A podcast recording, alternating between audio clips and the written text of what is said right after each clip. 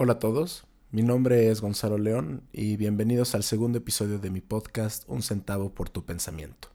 Para aquellos que es la primera vez que me escuchan, bienvenidos y muchas gracias. El propósito de este podcast es invitar al oyente a interactuar en temas filosóficos e interesantes de una manera no académica y sin necesitar de un entrenamiento previo. Por esas mismas razones, este podcast no pretende tener la razón ni las respuestas concretas, sino más bien es un experimento y una invitación filosófica. En el podcast pasado hablamos un poco sobre la muerte y su origen, por qué nos causa estos sentimientos, qué es lo que es y qué significa, y un poco sobre la inmortalidad y qué es lo que significaría a partir de pensamientos de diversos filósofos como Bernard Williams.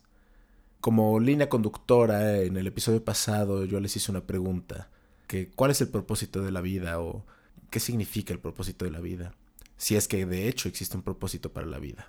Y justo ese es el tema de este segundo episodio, eh, la pregunta existencial y, e histórica del el propósito de la vida. ¿Qué es el propósito de la vida? ¿Cuál es? ¿Existe? ¿No existe? Dentro de la filosofía este es un tema muy interesante, eh, justo porque es un tema muy contemporáneo. A través de la historia es una pregunta que se le han preguntado todos los filósofos, desde Tales de Mileto hasta eh, Peter Singer.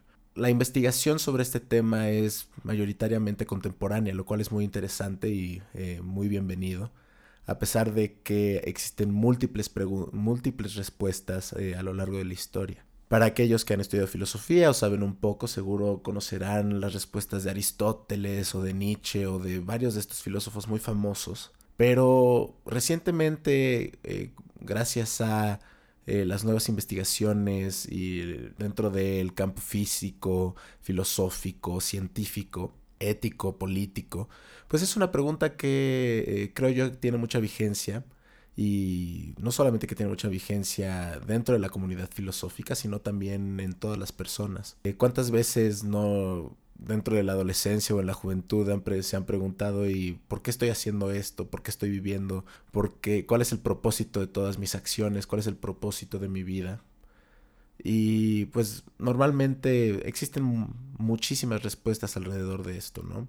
Eh, respuestas dadas por la religión, respuestas dadas por eh, un gobierno, respuestas dadas por tu familia, por una tradición, por una cultura. Considero yo que es una, una pregunta eh, importante de investigar y que puede llegar a ser muy interesante. Así que esta pregunta, primero tenemos que entender bien qué es lo que estamos preguntando. Parece obvio eh, decir, no, bueno, pues nos estamos preguntando sobre el propósito de la vida. ¿Qué, ¿A qué nos referimos cuando decimos propósito?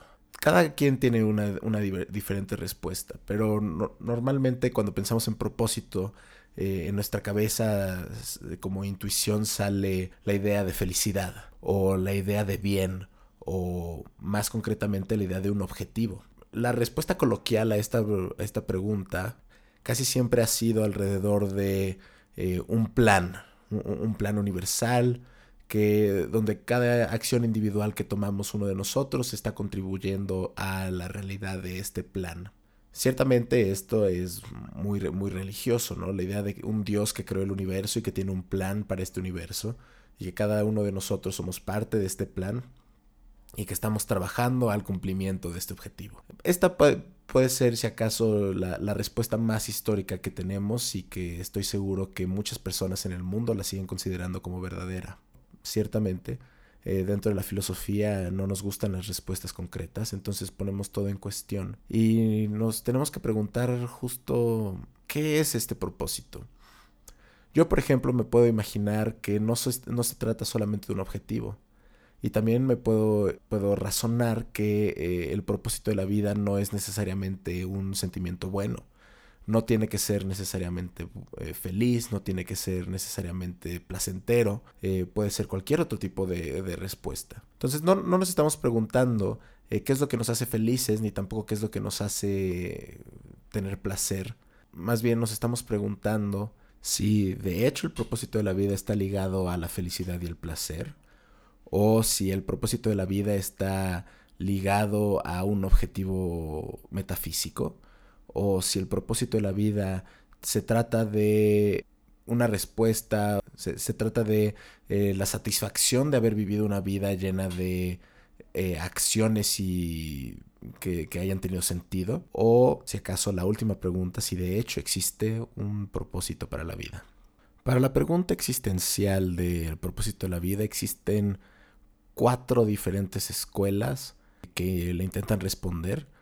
Cada una de estas es igual muy contemporánea y bastantes populares en diferentes ámbitos filosóficos y de la población en general. La primera respuesta es una respuesta supernaturalista, es decir, más allá de la naturaleza.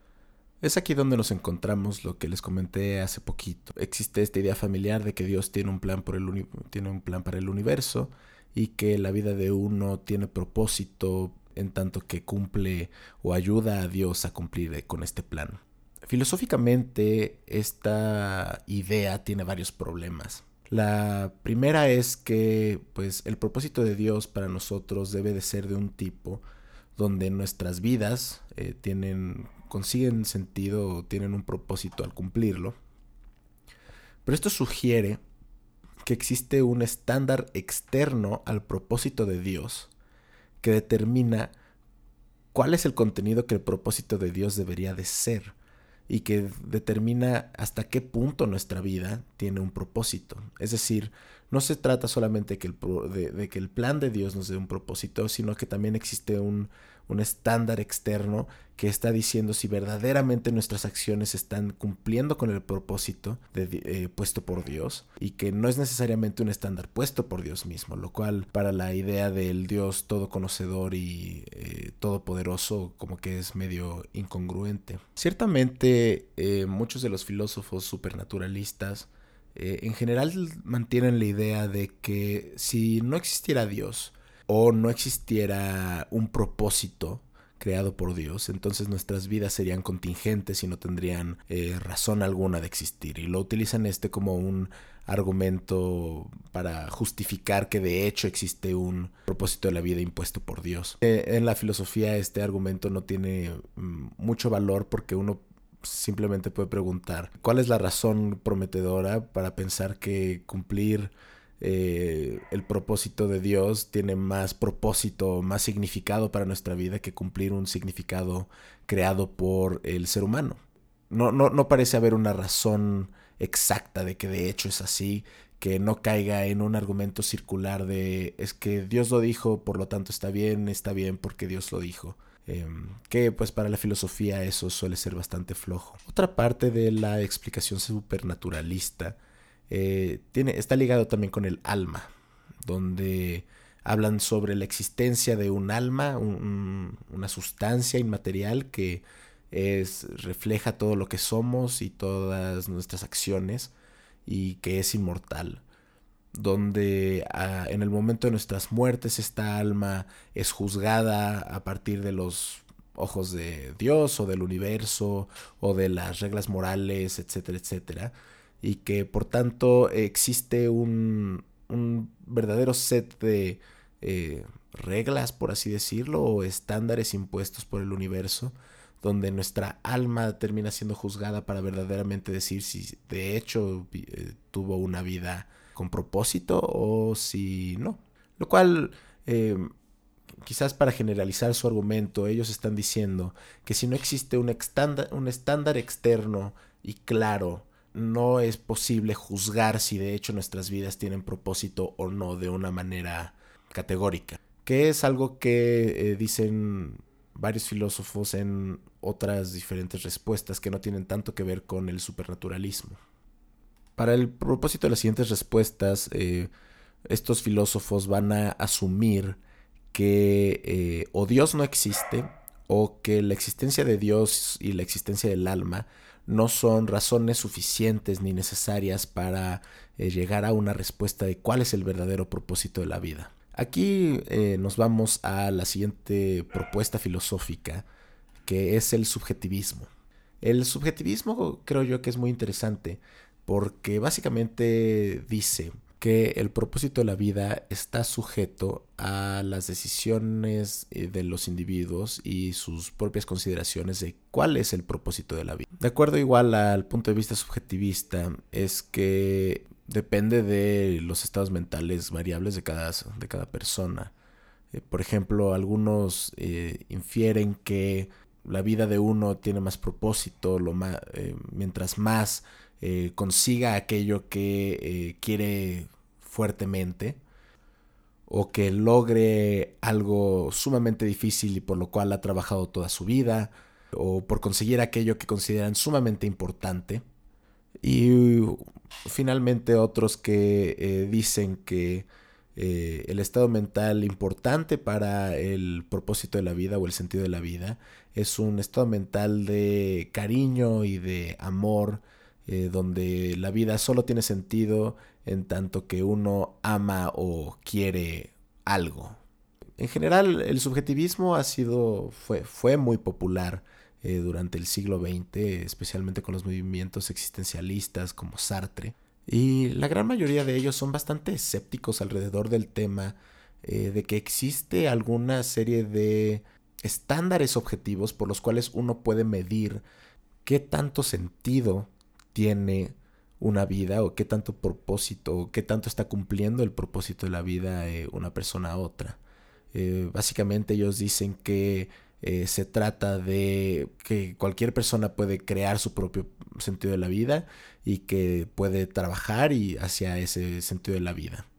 En general, la mayoría de los subjetivistas están de acuerdo que el sentido de la vida está ligado hacia un sentido de felicidad y hacia un sentido de eh, satisfacción con lo que uno ha hecho y con lo que uno siente y con lo que uno piensa. Están seguros también que de hecho existe un cierto valor en general, eh, un valor hacia la vida, un valor hacia la existencia. Y que eh, también los subjetivistas mantienen que uno puede tener un valor natural o un valor supernatural como puede ser la existencia de Dios o un valor no natural en general. Claramente el subjetivismo pues para los científicos o para eh, aquellos que creen en valores absolutos no es muy popular. especialmente cuando, porque cuando uno habla sobre el subjetivismo está básicamente diciendo que no existe tal cosa como un propósito o un sentido para la vida, sino que existen múltiples y muchos y que cada uno lo puede escoger. Eh, están diciendo que eh, la vida de cada persona tiene valores diferentes que eh, el propósito de la vida de cada persona tiene valores diferentes y por tanto no podemos medir eh, quién está viviendo con más sentido que otras personas, lo cual para muchos, especialmente para los existencialistas, eso no tiene mucho valor, pero pues en la época moderna existe este sentimiento de que debemos de medirnos constantemente los unos con los otros y por lo tanto medir hasta qué tanto nuestra vida tiene más valor que el de las otras personas los subjetivistas reciben mucha crítica porque dentro del subjetivismo uno puede decir que el valor de la vida está alrededor de eh, recibir placeres y que esos placeres eh, uno los debe de conseguir a través de acciones triviales. Pero en general los subjetivistas, incluso algunos subjetivistas, eh, dicen que pues eventualmente el ser humano se cansa de las acciones triviales, se aburre y por tanto em, uno no puede verdaderamente justificar eh, o decir que el sentido de la vida está alrededor de los placeres triviales. Em, entonces, si ya dentro del subjetivismo existe más o menos un argumento o una respuesta que dice que, em, que algo de hecho no es parte del propósito de la vida o que le da valor a la vida, entonces eh, te quedas en un cierto eh, vacío ambivalente dentro del subjetivismo, porque estás diciendo, sí, todo eh, es a partir de los sujetos, pero ciertamente no se vale absolutamente todo. Entonces, los subjetivistas, muchos de los subjetivistas se convierten en un punto medio entre subjetivismo y objetivismo. Quizás para aclarar, eh, cuando uno habla de subjetivismo, está hablando sobre eh, la idea de que no existe tal cosa como una verdad absoluta alrededor de un tema, sino que pueden existir muchas verdades, cada una sujeta al sujeto. Y cuando uno habla sobre objetivismo, está hablando sobre una verdad absoluta o una verdad que es verdad, no importa quién lo piense, ni cuándo lo piense, ni de qué manera lo piense. Lo cual nos lleva a eh, la siguiente postura, que es el objetivismo dentro del sentido de la vida. Este, si acaso, eh, es el siguiente más eh, conocido a lo largo de la historia y a lo largo del pensamiento filosófico, principalmente porque la gran mayoría de la literatura filosófica y de la literatura en general mantiene este punto de vista.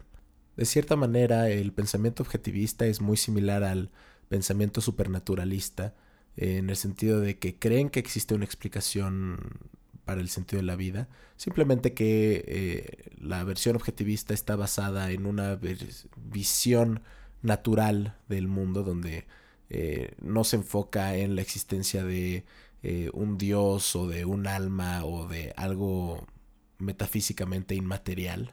Pero también es muy conocida porque la gran mayoría de los filósofos famosos han tenido una propuesta hacia eh, el propósito de la vida. La más famosa dentro de eh, el propósito de la vida es la de Aristóteles. Aristóteles decía que el fin de cada acción tomada por un ser humano es para llevar a la felicidad, la eudemonía. Y Aristóteles decía que eh, cada, cada acción tenía un fin y ese fin eventualmente llegaba al fin máximo que era la felicidad. Entonces eh, el zapatero, eh, sus acciones llevan a ser zapatos y esos zapatos llevan a que la gente esté cómoda cuando camine y la comodidad de las personas llevan a que eh, estén de buen humor durante el día y el hecho de que estén en buen humor durante el día los empuja a estudiar y mejorar su alma y el mejorar su alma implicaba que iban a ser felices.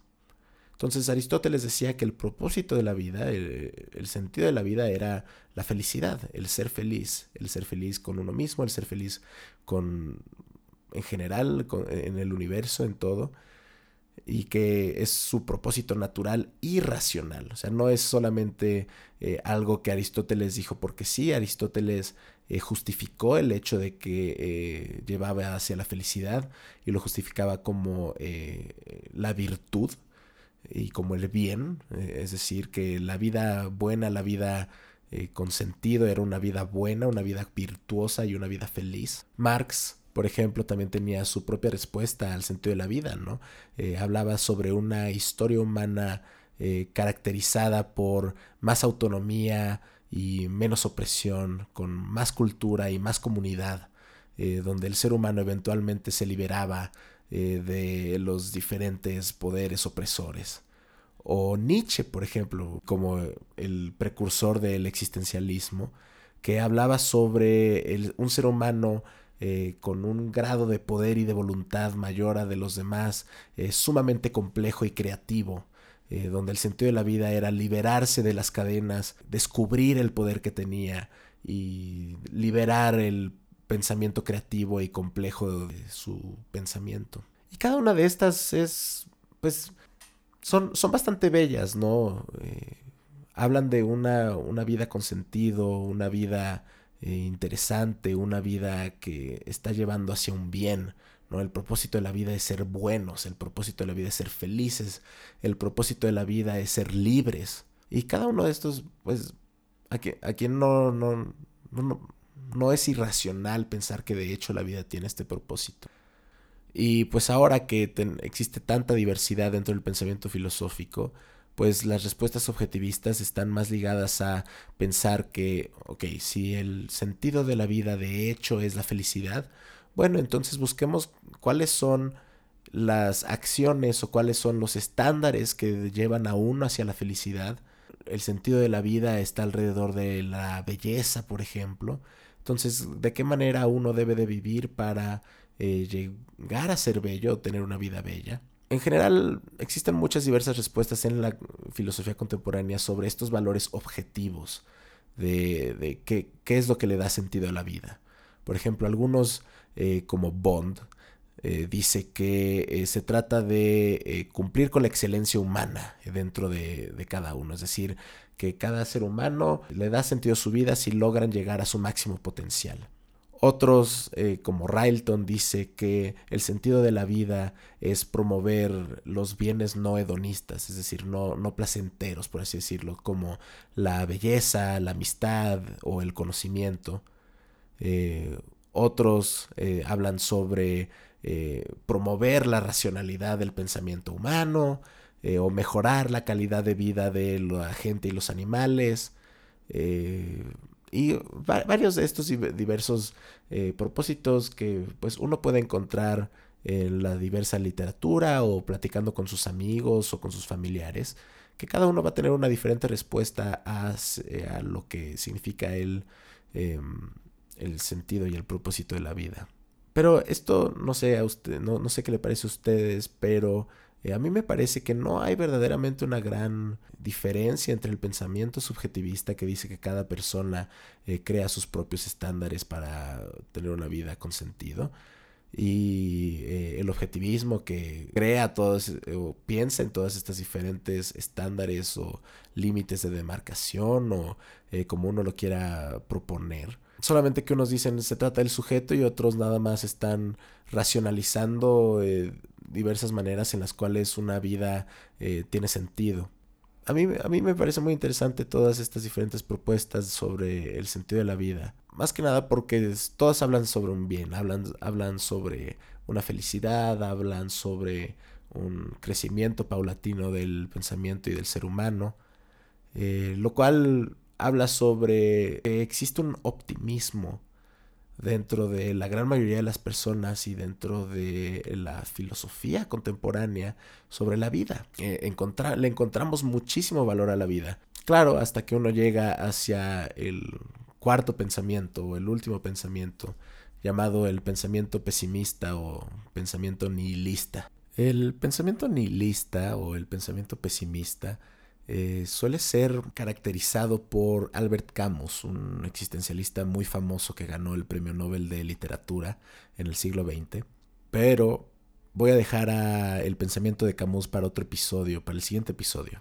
Más bien nos vamos a enfocar un poco más sobre eh, otros pensamientos pesimistas o otros pensamientos nihilistas como el de Schopenhauer. Por ejemplo, Schopenhauer, la inspiración de todo el pensamiento nietzscheano decía que el propósito de la vida era de sufrimiento.